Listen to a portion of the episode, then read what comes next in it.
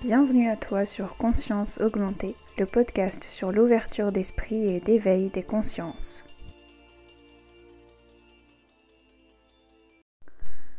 Bonjour à tous et bienvenue dans ce troisième épisode de Conscience Augmentée et dans lequel j'ai envie de vous parler de dépendance affective. Donc c'est un sujet que j'ai abordé énormément, que j'avais abordé euh, beaucoup sur euh, du coup mon compte perso euh, avec enfin du coup mon compte avant partage positif au RVA. Et j'en ai beaucoup parlé et aussi sur le site parce que je, je le vis. Je sais pas si je dois le mettre déjà au passé ou non.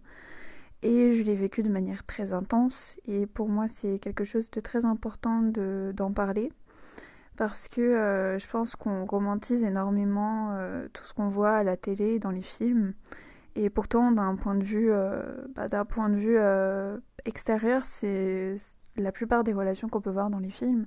Avec ces cris, ces je t'aime, je t'aime plus, ces disputes passionnelles et toutes ces choses en fait c'est pas quelque chose à reproduire dans la vie euh, normale et euh, c'est surtout quelque chose qui n'est pas sain et qui fait plus de mal que de bien. Donc on a toujours eu euh, ce truc de, de rupture, manger des glaces, pleurer devant des films d'amour et tous ces trucs. Et, et je me souviens quand j'ai vécu ma première rupture, j'étais là, oh, je vais pouvoir faire comme dans les films. Mais c'était pas, c'était pas agréable, c'était en fait, ça faisait mal et toutes les choses que j'ai vécues euh, dans ma première relation me disaient waouh, on dirait que vous êtes dans un film. Et avec le recul, en fait, c'était pas. En fait, c'était comme. Ça devait être une mise en garde au lieu d'être un compliment. Et moi, je le prenais comme un compliment. Jusqu'à que je calcule. Euh, bah, je crois trois ans après. Je sais pas trop. Trois ans, je crois que j'ai calculé cette année, je sais pas, de cette notion de dépendance. Après, j'ai mis des mots différents au fur et à mesure de, de ce que je connaissais. Mais euh, quand j'avais réussi à prendre du recul sur cette première relation, bah, j'ai réussi à comprendre qu'il y avait vraiment quelque chose qui allait pas. Du coup, euh, avant de vous parler du coup de mon cheminement dans, dans ce... Je sais pas comment dire, dans ce, dans ce trauma, je sais pas trop comment expliquer. Euh, je, vais, euh, je vais essayer de vous expliquer ce que c'est. Et euh, après, c'est. Je suis pas, je suis pas psy. Du coup, je le fais comme je le sens et je prends des exemples. je vais vous parler des, propositions. en fait, d'un bouquin du coup que j'ai acheté cette année, 50 exercices pour sortir de la dépendance affective. à l'arrière, du coup, il y a des il y a 10 propositions et qui fait que qui vont vous demander est-ce que ce livre est fait pour vous ou non. Du coup, euh, c'est une assez bonne un, bon moyen pour euh, se repérer, pour euh, voir à quel stade on est dépendant de quelqu'un et si est-ce qu'on qu'on aurait besoin de sortir d'une possible dépendance affective. Disons que on est tous dépendants à un certain degré aux gens qu'on aime, donc c'est normal. Mais il y a en fait un degré qui dépasse, on va dire, la ligne rouge qui fait que cette dépendance nous fait beaucoup plus de bien que nous fait beaucoup plus de mal que de bien.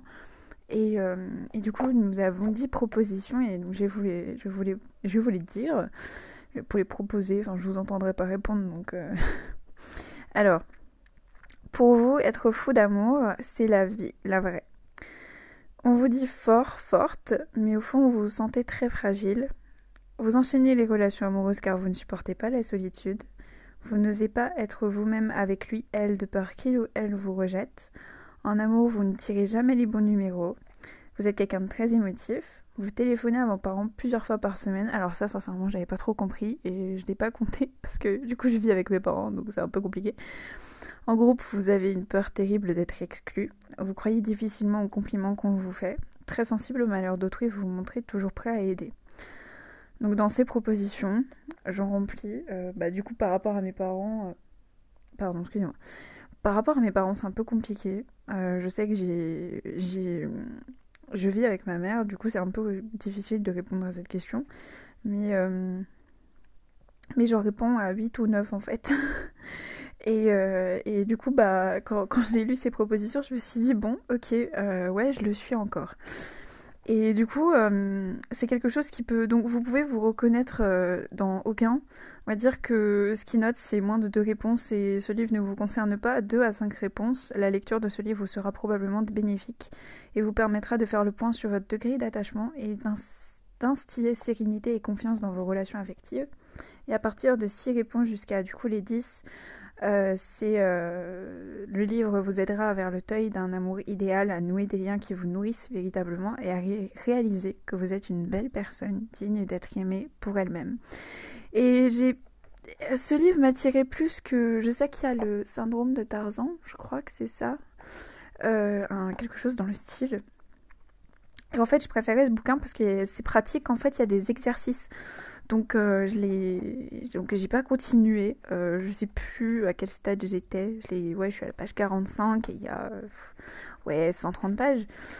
Euh, je l'avais acheté parce que durant ma ma dernière relation, je me suis rendu compte que en fait la dépendance affective, ça s'en va pas en un claquement de doigts. Et j'ai commencé à, on va dire, baliser l'impact de ma première relation et psychologiquement sur moi et de ma seconde aussi et en fait de tout cet impact que je ne mesurais pas avant mais qui était quand même là et, et ça m'a fait un énorme choc parce que je me suis rendu compte que bah, je m'étais un peu voilé la face en me disant non mais c'est bon c'est passé. Euh, comme si j'allais euh, bah du coup ouais c'est bon c'est passé. Il y a un certain nombre de mois qui se sont déroulés. Euh, c'est plus mon problème maintenant. C'est ça fait partie du passé. J'ai parlé de ça dans mon livre que j'ai écrit, j'en parle beaucoup et je me suis dit non, non, c'est le passé, c'est plus actuel, c'est bon. Mais en fait non, c'était pas fini. Je me suis rendu compte que bah j'étais quand même dépendante et, et du coup bah j'ai acheté ce bouquin parce que bah il, a participé au fait aussi de me dire que bah, j'étais indépendante de moi-même, qu'il fallait que enfin que c'était pas ça en fait cette dépendance vraiment de l'autre et du coup j'ai réussi à devenir un peu plus indépendante et à moins à faire le deuil de cet amour idéal que j'avais, euh, même si au final bah, ça n'a pas fonctionné parce que les choses sont ce qu'elles sont, voilà. Et, euh, et du coup, bah, j'avais envie de vous l'expliquer parce que bah, je remarque que tout autour de nous, sans s'en rendre compte, on a des relations qui entraînent une dépendance affective, mais on ne veut pas l'accepter. C'est quelque chose qu'on ne veut pas accepter parce qu'il y a certaines personnes pour qui euh, se rendre malheureux pour rendre heureux l'autre, ne surtout pas perdre cette personne. Pour eux, c'est. c'est je sais pas comment dire, c'est normal. Alors que. Il n'y a, pas, a pas de normalité. Mais pour moi, il y a cette base de. Je dois d'abord m'écouter moi. Et les, les, les, pardon, les personnes passent après. Je dois écouter mes besoins avant le désir des autres. Et je m'en suis rendu compte, du coup, à la suite de cette première relation qui m'a qui m'a qui m'a pas mal amoché. Euh, c'est donc j'en parle dans le bouquin, mais du coup je vais vous en reparler parce que je sais pas qui qui l'a lu, qui l'a pas lu. Vous pouvez l'acheter sur Bookelis au passage. Euh, c'est déferlement, j'en fais la pub, j'en profite. Euh, j'étais en dépression et, et j'ai eu une relation avec une personne qui était aussi dépressive. Et euh, comment vous dire que c'était euh, c'était complexe à gérer parce que parce qu'en fait il y avait cette base, on avait construit notre lien sur tu m'as sauvé, je t'ai sauvé. Il faut pas qu'on se sépare parce que si l'une ou l'autre part, on s'effondre. Du coup mon pilier, c'était pas moi, c'était quelqu'un d'autre. Et je me rends compte à quel point c'était c'est pas c'est pas quelque chose de vivable sur le long terme. On peut le vivre, mais à votre choix parce que ce sera pas quelque chose, ce sera pas une solution permanente, permanente dans votre vie. Et, euh, et, du coup, on a entretenu cette relation et au fur et à mesure, en fait, elle est devenue autodestructrice, la relation. Que ce soit, que ce soit moi, que ce soit elle. Euh, c'était. C'est dur d'en parler aussi publiquement dans un audio alors que j'en ai parlé euh, publiquement dans, un livre. Mais, euh, mais ça m'a fait énormément mal et j'étais énormément dépendante d'elle jusqu'à que bah, elle vit, elle, elle, expérimente le monde indépendant, indépendamment de moi et que j'ai été rejetée. Et que j'ai été rejetée de multiples façons, pas forcément drôles, dans des disputes, dans des, dans des mensonges et dans tout plein de choses très douloureuses qui laissent encore des séquelles maintenant Et euh, puis en même temps, du coup, ma dépression qui était pas facile à gérer, qui était très très compliquée, qui a duré, qui s'était arrêtée, qui avait repris, euh, un séjour à l'hôpital, des crises d'angoisse, tout s'enchaînait en fait tellement vite. Et mon seul besoin, c'était d'avoir cette personne-là à mes côtés. Parce que je ne comprenais pas qu'il fallait que je sois moi d'abord à mes côtés si je voulais tenir en fait. Et euh, ça a été le choc le jour où je suis arrivée à l'hôpital parce que, parce que j'avais la possibilité pour me sentir en sécurité de faire un séjour clinique dans un centre adapté et je l'ai fait. Et pendant ces jours-là, en fait, j'ai réalisé de la gravité de la situation dans laquelle je m'étais mise et dans laquelle c'était ça allait être très dur de m'en séparer et, et puis ça a continué bien sûr après le confinement après, le pardon je suis un peu c'est l'influence du confinement. Après le séjour à l'hôpital, pas après le confinement. Euh, ça, on s'est pas séparés, on s'est séparés, je crois, une semaine après ce séjour à l'hôpital que j'ai passé. Et on va dire que c'était euh, les relations toxiques. C'est un autre sujet dont j'aimerais vous parler parce que c'est encore quelque chose dont j'aimerais explorer parce que j'ai besoin d'en parler et j'ai besoin de vous, on va dire, être une sorte d'avertissement vivant de s'il te plaît, fais attention à les relations que tu entretiens, avec les autres, mais ça, je pense que ça fera le sujet d'un autre podcast. Mais cette dépendance s'est ressentie quand, on s'est séparés et que euh, j'ai fait une sorte de descente aux enfers. Euh, j'ai perdu 8 kilos, donc avec mon physique, 8 kilos, ça se voit. Parce que, mais pas parce que je faisais un régime, mais parce que je mangeais plus. Euh, j'ai commencé à faire mes conneries d'adolescente mais j'avais que 15 ans. Du coup, il y en a plein qui peuvent faire des conneries. On va dire que moi, je les ai commencées, mais pas avec la bonne raison. J'ai... Je me mettais mal, exprès. Je n'avais plus aucune limite de moi-même parce que cette personne-là me manquait. Cette personne a été retirée de ma vie. Et j'étais, et j'étais pas bien parce que j'étais là, je ne peux pas vivre sans elle en fait. Et si elle n'est pas dans ma vie, autant que je me foute en l'air, que je bois, que je, que je fasse tous les trucs possibles pour détruire ce que j'ai et pour me détruire moi. Et j'étais devenue autodestructrice. Et, euh, et ça m'a énormément marqué. On va dire que la mutilation, c'est pas non seulement le fait de se faire du mal physiquement, mais c'est aussi cette mutilation psychologique qu'on peut se faire à nous-mêmes, de, se, de faire des choses qu'on n'a pas envie de faire, mais pour se faire du mal, des choses qu'on se force à faire, des, des, des mots qu'on se provoque, des, vomissements, des tout, tout ce qui nous fait du mal et qu'on se provoque volontairement pour moi, c'est de la mutilation, de l'automutilation. Et du coup, euh, j'ai passé énormément de temps à faire ça. Jusqu'à que la rentrée arrive, donc c'était tout l'été. Et, euh, et, puis tout doucement, bah, j'ai remonté la pente. Voilà, euh, j'ai guéri de ma dépression, je sais pas comment. Maintenant, je me suis réveillée, ça allait mieux. Donc je sais pas, je sais toujours pas ce qui se passe. Donc enfin, ça c'est encore un autre sujet. Et j'ai commencé à remonter la pente tout doucement et à pouvoir me relever de cette vision de l'amour idéal que j'avais eu. Donc, euh, c'est la femme de ma vie, je vais faire ma vie avec elle, et nanana, et tout, le tralala. Et j'ai commencé à remonter, à me dire non, en fait, euh, bah, c'est pas la femme de ma vie, je vais pas faire ma vie avec elle, et ma vie continue, et je veux qu'elle continue. Du coup, ça a pris quelques mois, vraiment, plusieurs mois, et jusqu'à que je rencontre quelqu'un d'autre. Donc, c'était plus d'un an après. Euh, c'était quoi? Euh, Je m'étais mise avec elle en janvier. On s'était séparés en juin. Et l'année qui a suivi, euh, en avril, j'ai rencontré quelqu'un. Et on s'est très vite mis ensemble. On s'est très très vite attachés. Et ça a duré 4 mois. Donc, j'ai pas d'expérience dans les relations sur plusieurs années. Et pourtant, euh, ces relations m'ont marqué.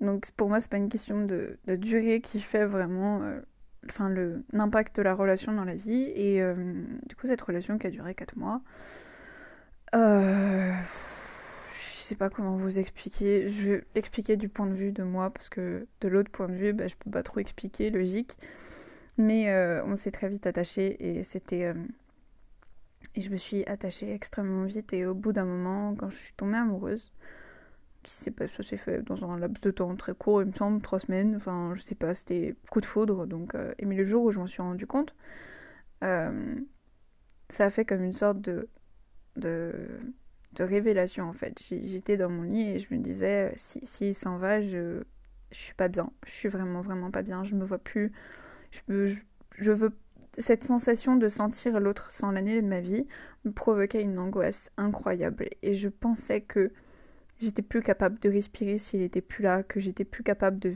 vivre, de, de, de me remettre. Au fond, je savais que je pouvais m'en remettre parce que je m'étais remise de ma dernière rupture. Mais que c'était trop trop dur de faire ça et que je donnerais tout pour ne pas me séparer de lui parce que sinon ça allait être un enfer en fait. Et je voulais pas revivre un enfer, j'avais trop peur de revivre cet enfer de la rupture et je tenais à pas le faire. Mais au final, la relation a commencé à ne plus aller et euh, j'ai pris une décision euh, incroyable. Euh, c'est-à-dire que je, me rends compte à quel point c'est dur de prendre cette décision et que jusqu'à maintenant c'est la décision la plus dure de ma vie que j'ai dû apprendre, que j'ai dû prendre. C'est que je l'ai regardé dans les yeux un soir et je lui ai dit que j'étais plus heureuse et que j'ai essayé, j'ai donné ce que je pouvais, j'ai essayé de lui expliquer maintes et maintes fois, il n'a pas compris il a pas, il, pas vu, il a rien changé. Et, euh, et, du coup, je lui ai dit, écoute, c'est fini. C'est fini. Je suis plus heureuse, je t'aime, mais c'est fini. Et je peux vous dire que ça brise un cœur de dire ça à quelqu'un qu'on aime, parce que ça voulait pas dire que j'avais pas besoin de lui, que je l'aimais pas. C'est juste que je pouvais plus vivre dans cette angoisse tous les jours de le voir partir de lui-même, de ne pas le voir arriver, de qu'il ne me réponde jamais, qu'il ne veut pas me voir, qu'il ne me donne plus d'attention. C'était c'était un enfer en soi de vivre dans cette attente permanente de l'autre. Et je me rendais compte, j'étais plus heureuse. Je, voulais plus, j'arrivais plus, c'était c'était hors de moi. Et avec cette première relation que j'avais vécue très dure, et eh ben j'avais appris que c'était moi qui comptais dans ma vie. C'était moi en premier, c'était moi en priorité, que mon bonheur c'était une priorité et que il fallait que je me rende heureuse. Donc j'ai mis du temps à comprendre ça, mais cette, cette valeur, on va dire, de me dire que moi je suis une priorité et que si je me sens malheureuse et que ça ne va pas, eh ben, il faut que je trouve une solution. Et du coup, cette solution, c'était quitter cette personne. Donc je l'ai quittée. Ça a été dur. J'ai mis énormément de temps à m'en remettre. Plus longtemps, je crois, que ma première relation, parce que c'était différent. J'ai souffert d'avoir pris cette décision et de m'être dit j'aime cette personne, j'ai besoin de cette personne, mais, mais ça ne marche pas. Du coup, euh, à partir de à la fin donc de cette deuxième rupture, j'ai commencé à comprendre que je mettais mon intérêt, enfin je mettais ce pilier chez les autres et qu'il fallait que je me prenne moi comme pilier. Du coup j'ai commencé à passer plus de temps seule, à, trouver euh, cet équilibre avec moi-même, à passer, à prendre du temps, à apprendre à me connaître en premier, à me rendre heureuse moi-même. Et ça a été une période extrêmement euh, gratifiante, même si j'avais très très mal. Et c'est d'ailleurs cette période, euh, à partir de la un peu avant la rupture jusqu'à du coup ce voyage en octobre en Irlande. Donc c'était mi-juillet jusqu'à fin octobre. C'est à cette période-là que j'ai écrit le livre. Donc c'était assez, euh, on va dire que maintenant avec le recul je rigole parce que je me dis que pendant que j'écrivais un livre j'ai vécu une rupture et c'est devenu le fil conducteur on va dire de mon de mon de, mon, livre un peu parce que forcément on peut pas trop euh, pardon si vous avez entendu une sonnerie ça s'est pas mis en ne pas déranger pardon et euh, et j'ai commencé à me reconstruire tout doucement. Mais euh, je croyais que tout ce temps que j'avais passé à me reconstruire, donc avant de m'engager dans une troisième relation sérieuse, parce qu'il y en a une, et bon, on va dire que c'est compliqué, il s'est passé donc de ma deuxième à ma toute dernière, du coup, il s'est passé, alors laissez-moi faire le calcul, parce que ça va être compliqué, presque deux ans, un an et demi en fait. Et durant ces un an et demi, je crois que j'ai fait un chemin incroyable à l'intérieur de moi, mais je me suis rendu compte quand même dans ma dernière relation que j'avais cette dépendance affective qui restait, et comme quoi c'est quelque chose qui, quand elle est là, euh, c'est pas juste en, en, en, étant avec personne que ça va se régler, parce que j'ai jamais vraiment été seule pendant un an et demi, j'ai jamais voulu rester seule volontairement en fait. Je me rends compte maintenant et je me rends compte toujours, et que c'est euh, aussi par rapport à ce traumatisme d'abandon qui fait que cette dépendance aussi, euh, on va dire, prédéterminée, entre guillemets. Et, euh, et je n'en souffre plus comme avant. C'est juste que j'ai envie de guérir. Et on peut guérir d'une dépendance affective. C'est juste qu'il faut comprendre que il y a, y a un degré aux choses, comme à la sensibilité. Il y a un degré à la sensibilité qui rend les choses plus vivables. Il y a un degré à la dépendance qui rend les choses plus vivables. Et on peut se dire que c'est de l'amour et plus je suis dépendante de la personne et plus je l'aime. Mais moi je pense pas que c'est vrai. J'ai aimé il y a quelques mois quelqu'un très très fort, mais j'étais pas dépendante d'elle. Si elle s'en allait de ma vie, bah qu'est-ce que qu'est-ce que je pouvais y faire? C'était juste comme ça. Et j'aime pas dire que c'est comme ça, mais j'avais juste pas d'autres solutions. Bien sûr que oui, ça, ça me faisait mal de m'imaginer sans lui, mais juste fallait pas que je construise mon bonheur, ma guérison et ma vie tout autour de cette personne parce que ça n'apporte rien de bon au final. C'est comme le fait de c'est comme le fait de boire pour oublier ses problèmes.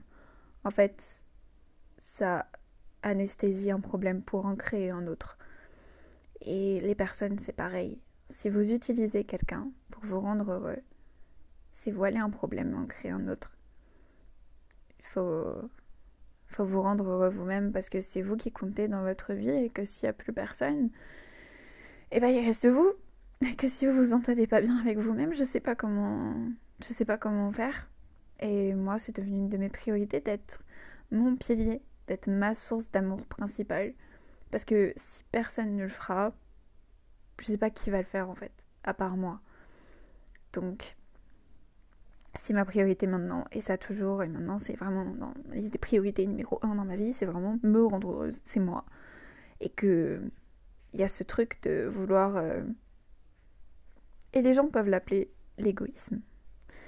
Mais l'égoïsme, à mon avis, ce n'est pas négatif.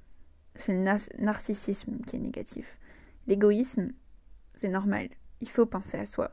Parce que si on pense toujours aux autres, on vit pour les autres. Et à partir de ce moment-là, je pense qu'on se perd. Parce que je comprends cette vision de on se nourrit grâce aux autres. Si les autres sont heureux, on est heureux. Et je comprends de ouf parce que je suis aussi comme ça et j'ai envie de rendre les gens heureux. Mais on va dire que j'ai une limite. J'adore rendre les gens heureux. Mais si je ne peux pas aider quelqu'un parce que ça ne va pas, parce que je sais quand ça ne va pas, je vais pas me sac... je, je ne vais pas me sacrifier pour la personne. Parce que la personne pour laquelle je devrais me sacrifier en premier, c'est moi. Je vais pas me. C'est. C'est très très complexe à expliquer. Mais je pourrais faire n'importe quoi. Je pourrais donner énormément pour les autres. Mais je donne que ce que j'ai en plus. Mon minimum, je le garde pour moi. Et rien que pour moi. Et je donnerai mon minimum à personne d'autre. Et depuis que j'ai ça, ben, je, je pense que je peux dire que ça va beaucoup mieux et que j'arrive à gérer beaucoup mieux les relations autour de moi et que j'arrive à gérer la solitude et à apprécier plus les moments que je passe seule. Donc c'est un chemin très sinueux, mais ça vaut le coup parce que c'est vous que vous devez aimer en premier. Et euh, oui, vous pouvez aimer des gens sans vous aimer vous-même, mais euh, et ce sera pas une solution permanente. C'est vous qui allez rester toute votre vie avec vous-même, pas les autres c'est pas, c'est pas sûr, c'est pas une promesse. Par contre, vous, je peux vous dire que vous allez rester toute votre vie dans votre corps. Hein. C'est tout, qu'importe la durée de votre vie, vous allez toujours être avec vous-même. Donc, tant qu'à faire, prenez du plaisir et soyez votre propre âme sœur en fait. Donc, euh, je finis sur ça parce que j'adore ce terme d'être sa propre âme sœur parce que je pense que c'est ça. On n'est pas des choses coupées en deux qui cherchent notre moitié, on est une moitié on est une, personne entière. Et, euh, et on cherche d'autres personnes entières parce que parce que c'est beau, parce que c'est l'amour et qu'on cherche ça naturellement. Et du coup, je termine sur cette euh, touche euh, bienveillante et pleine d'amour. Et peut-être que je ferai un deuxième épisode pour vous expliquer, vous donner des, des astuces pour sortir d'une dépendance affective si vous pensez que vous en souffrez, entre guillemets, parce que il y a des stades où vous en souffrez beaucoup et d'autres où c'est juste un peu, un peu chiant à gérer. Mais avec plaisir. Et moi, je continue mon chemin pour guérir de ça parce que c'est pas fini. Mais euh, voilà. Donc, euh, je vous propose de passer un petit temps pour vous, de faire comme si le podcast continuait et continuait à passer un, ce temps seul que vous vous êtes pris peut-être. Et de faire quelque chose euh, pour remercier vous-même d'être là et de vivre et de vous aimer en fait, de vous faire quelque chose, euh, de vous aimer comme quelqu'un que vous pouvez aimer. traitez-vous comme quelqu'un que vous aimez. Et vous allez voir une différence folle. Voilà. Je vous souhaite une bonne journée ou une bonne soirée. Et on se retrouve la semaine prochaine. Si cet épisode t'a plu, tu peux me suivre sur Instagram et sur mon site Partage Positif et acheter mon livre sur Bookelis qui s'appelle Déferlement. Toutes les références sont dans le résumé du podcast. Bonne journée